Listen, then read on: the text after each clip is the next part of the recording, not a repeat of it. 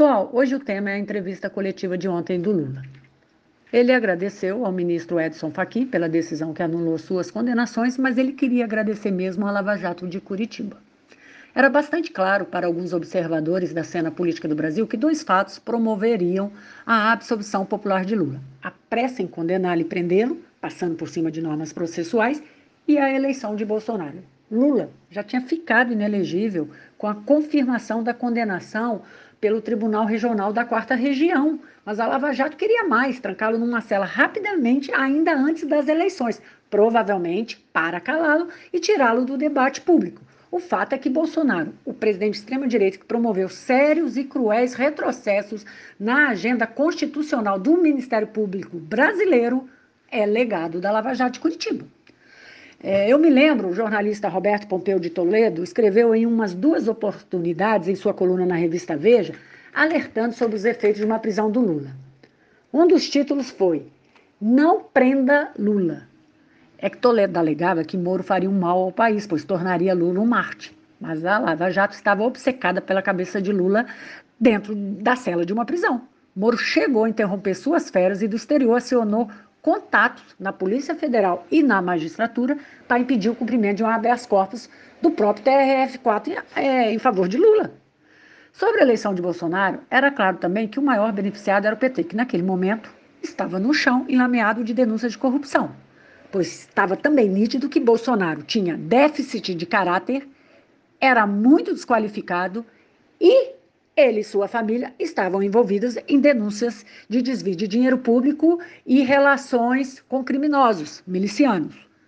Num governo de retrocesso de Bolsonaro, a obstrução popular de Lula era questão de tempo. Era só Bolsonaro começar a governar. Lula devendo, né, encarou a prisão, não fugiu do país, como um monte cogitou de forma absolutamente equivocada, inclusive os membros da Lava Jato de Curitiba.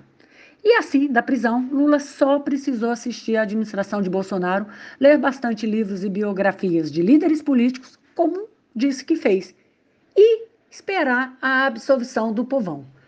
Lula foi o único grande líder político preso na história do Brasil. Moro não conseguiu esconder o quanto agiu por interesses pessoais. E a prova disso foi a alegria ao se oferecer ao governo de extrema-direita de Bolsonaro.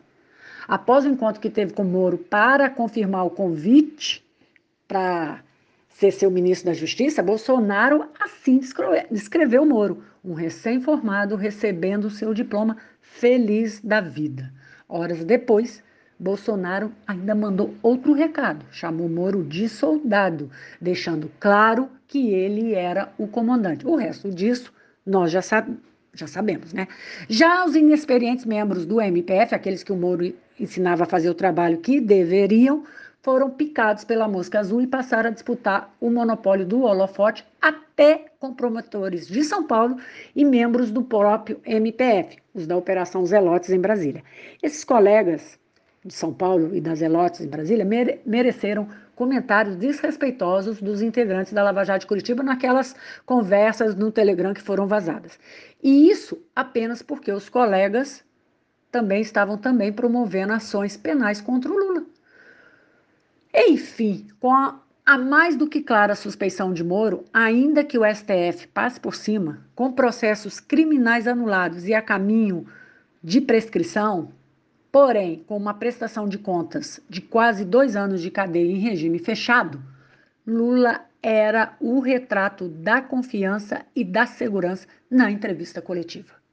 Candidatíssimo, ainda que não tenha admitido, já mostrou o tom daqui para frente. Coalizão e conciliação com todos os atores do cenário político e econômico brasileiro.